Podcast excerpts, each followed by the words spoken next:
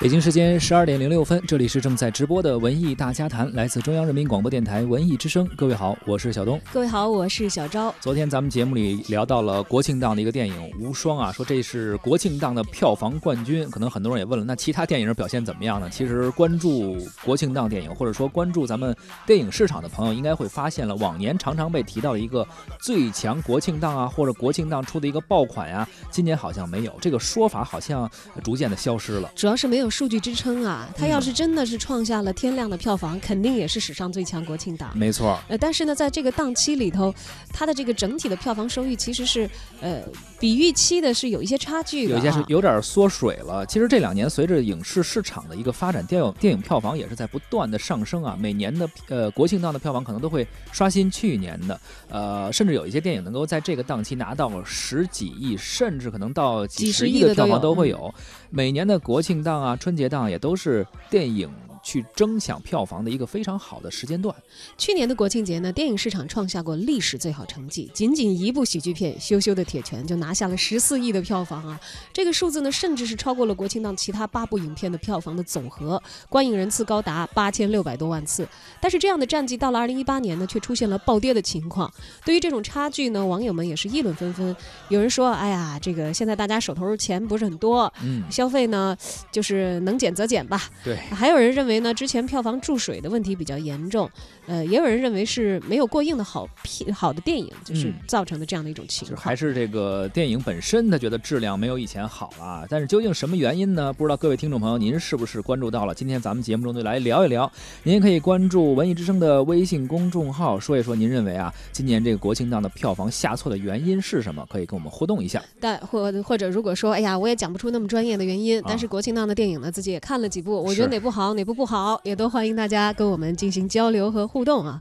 其实呢，再好的市场环境也是需要有足够硬的影片去扛这个市场的。当然，就像是好莱坞这样发展百年的成熟电影市场也不例外。如果有热门的影片突然遭受不如预期的评价呢，大盘其实也会遭受重创。嗯，今年这个国庆档期呢，共有十二部新电影上映，加上此前已经上映的影片，共计有二十五部电影同时上映。在整个国庆档之中呢，比较具有竞争力的电影是《无双》，还有理查的《姑妈》以及张艺谋的电影《影》。这三部电影呢，合计票房是十三亿元，其实并不算是一个非常高的成绩。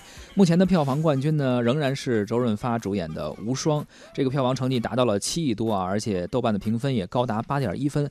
口碑和票房是成正比的，成绩很不错。对，昨天我们也讲到了，他在前期的宣发的这个态势上来看，其实并不如像张艺谋的《影》啊，或者是这个开心麻花的这个理查的姑妈等等，他们宣传造势的这个那么热烈啊。但后来呢，随着这个观众的口碑的上升呢，呃，无双的票房也是在一路的走高。没错。那么究竟是什么原因造成了今年国庆档整体收成的惨淡呢？我们来听一听，呃，我们的资深文娱记者。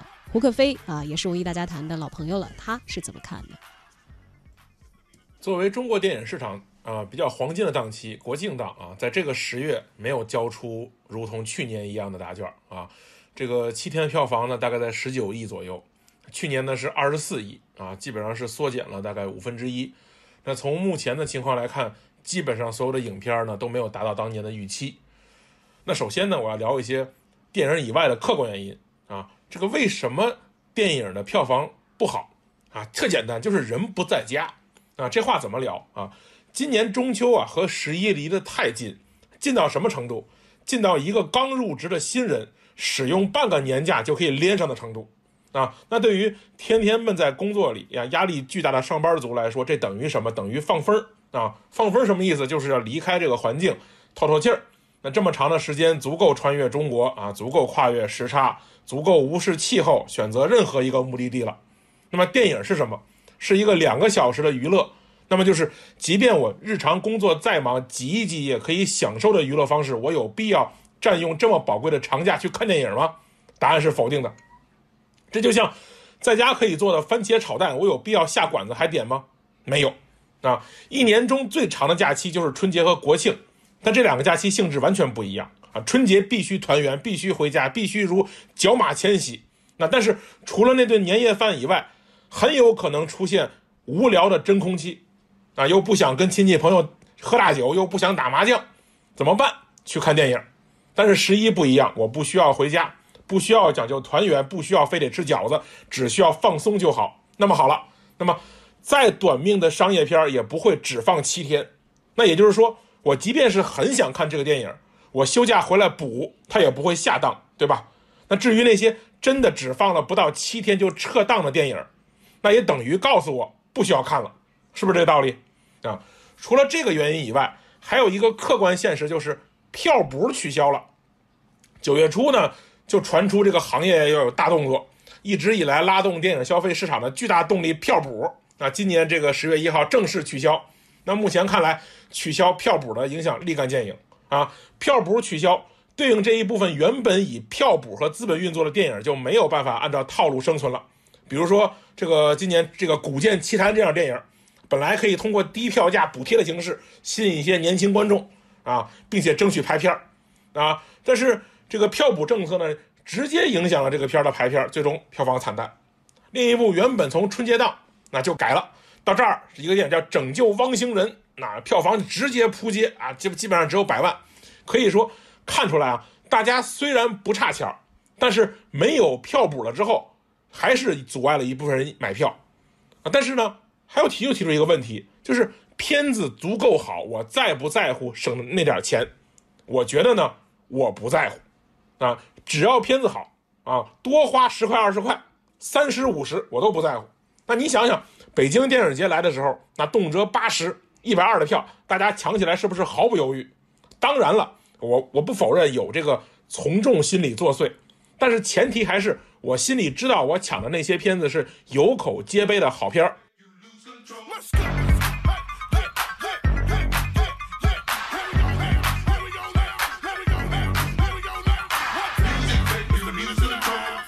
其实就像刚才这个胡可飞讲的啊，你像文化消费市场，尤其像电影这种，大家属于这个满足自己精神需求的一些娱乐的消费啊，嗯，它还是。就是你的这个消费的意愿，你不会去呃，当然这个就是如果钱特别多的话，可能会算算账啊。对，一般来说就是几十块钱，你不会算的那么细，但是你也希望这个钱它能够带给你的回馈呢是足量的。对，现在大家生活都比较好啊，都不差什么钱儿，但是特别是这种文化消费，其实不会很贵啊，特别像电影这样的消费不会很贵。但是你说我是花二十块钱看一个好片，虽然它贵点，还是我花十块钱看一烂片，你去选。肯定还是说我宁可多花点钱看一个好电影，而且现在除了电影以外，其实啊，呃，咱们的文化消费方式有很多，还有很多更便宜的，比如你买个会员可以追剧追很久，对自己在家就可以看了，然后刷刷综艺啊，包括还有很多人爱玩这个手游啊等等，就是很多很多的娱乐和文化生活。除了那些出去旅游的，哎，不愿意离开自己这个城市的呢，或者宅在家里的人呢，也有很多选择的方式，甚至连门都不用出，不用去电影院买票，在家也可以看各种各样的剧。当然了，我们讲到这个国庆档的电影市场。那肯定逃不过看这个前三嘛啊！我们讲到了《无双》应该是第一了。是。那么从这个票房收益来看呢，理查的姑妈和张艺谋的新电影《影》也是排在前三的。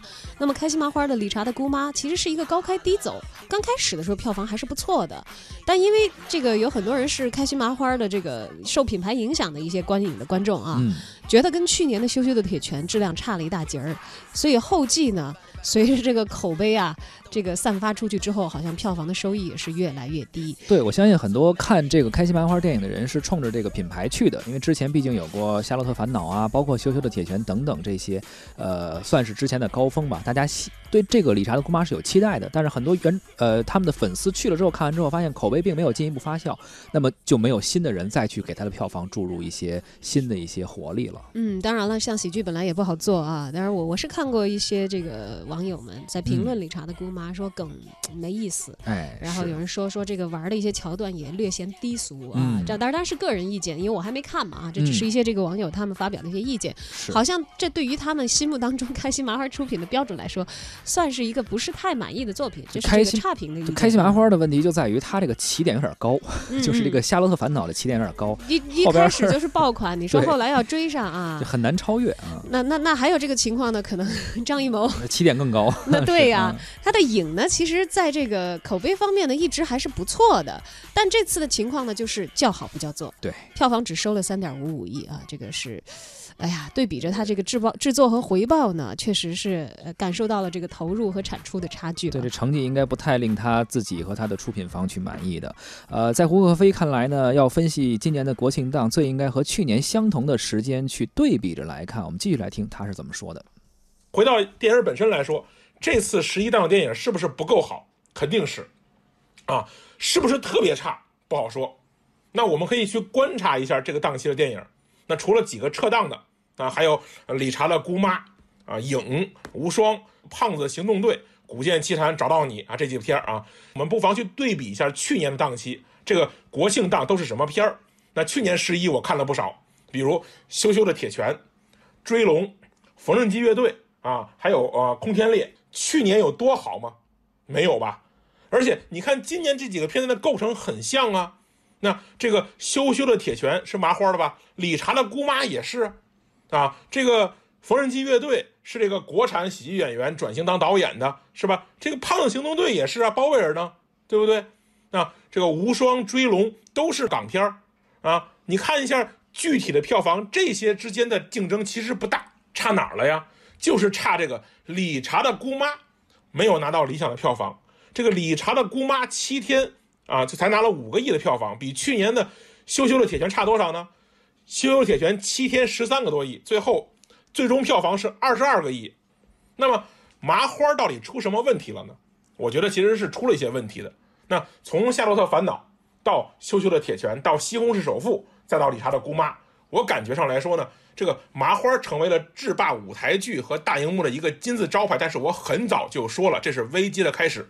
为什么？那不妨我们来思考一下，麻花的电影除了《西红柿首富》是硬来的以外，无一例外都是话剧改编，包括《驴得水》，而且它还相对比较尊重话剧的样子，演员基本上也是用了一套班底，这就出问题了啊！话剧演员演电影是有优势的，但是一成不变的套路是不行的，尤其是照搬舞台剧也也是不行的啊！一个剧本打磨往往需要数年的时间啊！你看看这个这个他们这些片子这个。从舞台到荧幕有多快，是不是越来越快了啊？那么也许说姑妈这次遭遇差评是偶然的啊，但也有也有可能是这个剧本危机的爆发。那么夏洛特烦恼之后还有多少分量的王牌可以打呢？我觉得这个得正视这个问题。同时我一直在说，多人形成的合力是非常强的，分散了之后是不见得行的啊。这个夏洛特烦恼。带出来这个沈腾和马丽啊，包括还有春晚的这个加持，观众缘还是好。那现在好了，马丽呢，除了演了《羞羞的铁拳》，基本上不出现，是吧？沈腾呢，成为了各种电影好片烂片四处客串的一个吉祥物，对吧？那么咱们不能不说，这个艾伦呐、常远啊、黄才伦的宋阳啊，都是不错的演员，但是他们撑不起来场子。不过呢，我个人认为呢，票房低不见得是坏事儿。那票补取消了，票价基本上回到平均票价的时候呢，价格对于电影消费的影响回归到最低，而且呢，那电影的本身口碑的高低，就最终影响了这个影片的票房走势，而不是说当年的票补之下的锁场呢、预售啊这个那个的。那么未来什么情况呢？宣发决定首日票房，口碑决定中长时期的表现的市场规律就会明显啦，对吧？短期看来好像是这个十一档票房走低了。但是从长期看，用口碑决定排片儿用排片儿决定票房，用票房回归制作的这种良性循环、良性竞争的成立的建立，我觉得这没准是一个不错的开端。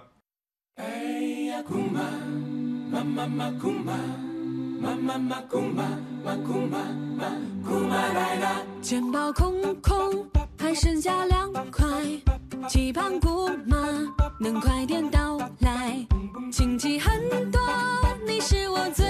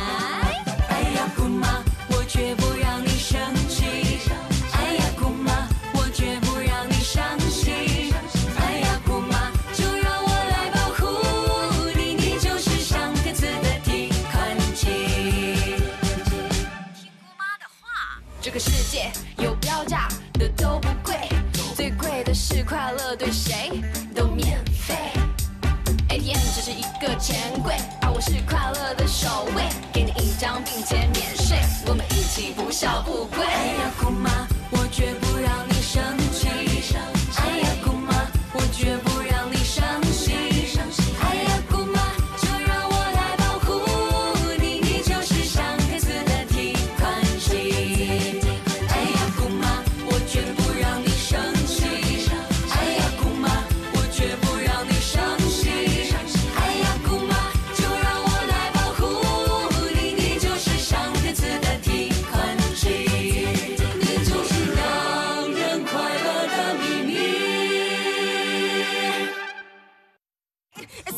about the money, money, money. We don't need your money, money, money. We just wanna make the world dance. Forget about the 您正在收听的是《文艺之声·文艺大家谈》，今天咱们关注的是二零一八国庆档的电影。刚刚听到一首歌啊，就是理查的《姑妈》的主题曲。哎呀，姑妈，这个确实好像成绩不太好。刚才我们也分析了，开心麻花，包括我们的评论员也说了啊，这个开开心麻花的电影为什么开始走了一个下坡路？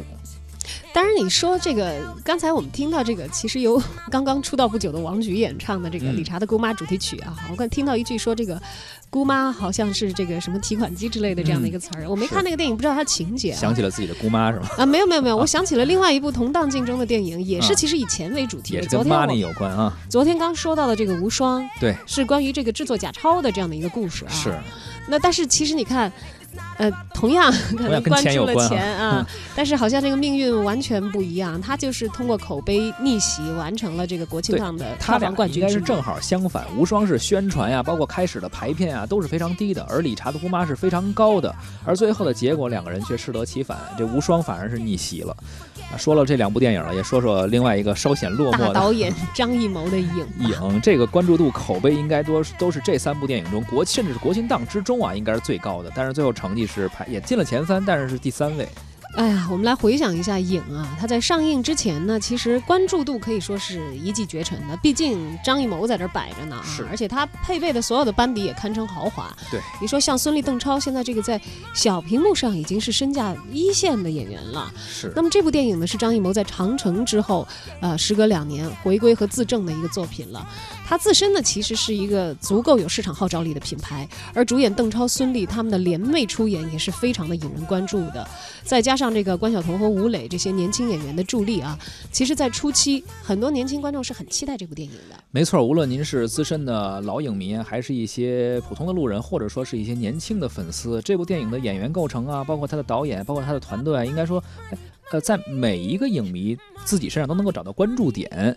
呃，名导演、一线的明星夫妻，还有这个小生小花的组合，本来应该让这个电影好像呈有领跑国哎庆档的这个很好的一个趋势，但是没想到口碑啊、票房啊都是一路走低，这个确实和之前咱们说过的一个无双啊，形成了一个非常鲜明的对比。但其实你看，他们现在还留在这个电影的档期上，还在啊其实已已经算是这个，就刚才跟霍飞这个讲的一样，就说嗯有很多片儿可能上了七天都已经下了，他们算是前三的，这算是强片了就。毕竟它的底子还是在的。但是过了国庆档之后，你看现在马上这才过了多久？嗯今天才出了假期不到一周的时间，已经有后继口碑不错的作品跟上来了。比如说这个找到你找到你，嗯嗯，他的这个口碑也是呈现一个上升的态势。没错。所以其实现在我们之前也说啊，说呃，一个是观众，一个是这个电影的这个院线啊。院线首先它是一个商业商业机构，它是逐利的本性是不可能改变的。所以你这排片给你排了，机会给你了，发现不行，不赚钱，马上人就会换。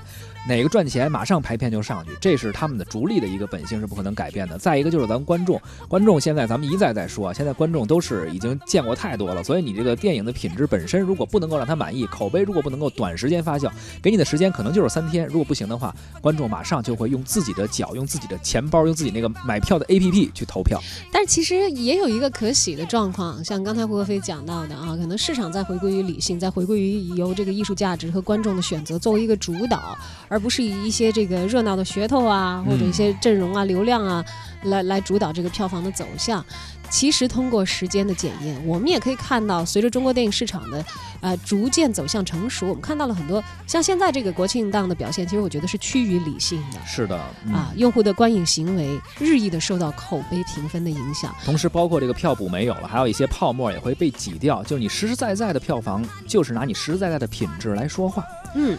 而过了国庆档之后啊，还会有一些电影啊，也会陆续经受考验，有一些还是值得推荐的。比如说，我们的编辑整理了一些啊，包括《超能泰坦》呀，还有《格格老师》啊，《帝企鹅日记二之召唤》呀，《无敌原始人》，还有《雪怪大冒险》，以及《我的间谍前男友》等等，这些电影呢都会填满十月份剩下的一些档期，其中也有一些值得期待的作品。对，像我就是刚才看了这个名单之后，我可能对一个《帝企鹅日记二召唤》啊是充满了。兴趣，愿意为他掏钱走进影院。你你是看过一吗？对，一当年好像是得了这个奥斯卡的呃最佳纪录片奖吧，啊自然类的。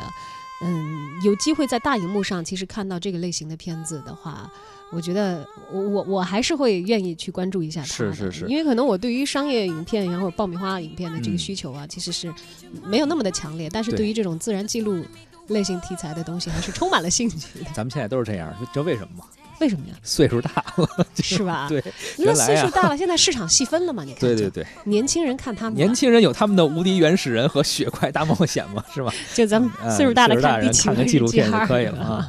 所以每个人都有自己的选择嘛。所有这个市场越来越繁荣，越来越丰富啊，观众也越来越细分。对，所以一时的起落呢，其实也也也不是什么这个大不了的事情。就市场存在一天，它就会有一些波动。关键是在这些波动当中，呃，逐渐走向成熟的整体的观众审美。相信势必会催生出更多优秀的作品，靠品质来说话，站着把钱挣了。